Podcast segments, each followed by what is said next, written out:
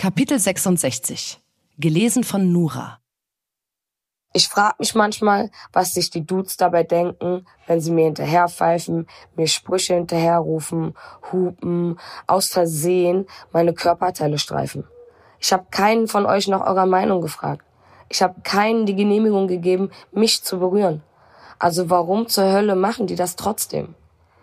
Ich kenne keinen in meinem Freundeskreis, der das nicht mindestens zwei bis dreimal in der Woche passiert. Das ist nicht nett. Das ist einfach krass übergriffig. Ich ruf dir doch auch nicht hinterher, dass ich gerne deine Eier besser kennenlernen würde. Ich fass dir nicht einfach in den Schritt oder pfeife dir hinterher, wenn du eine enge Hose anhast.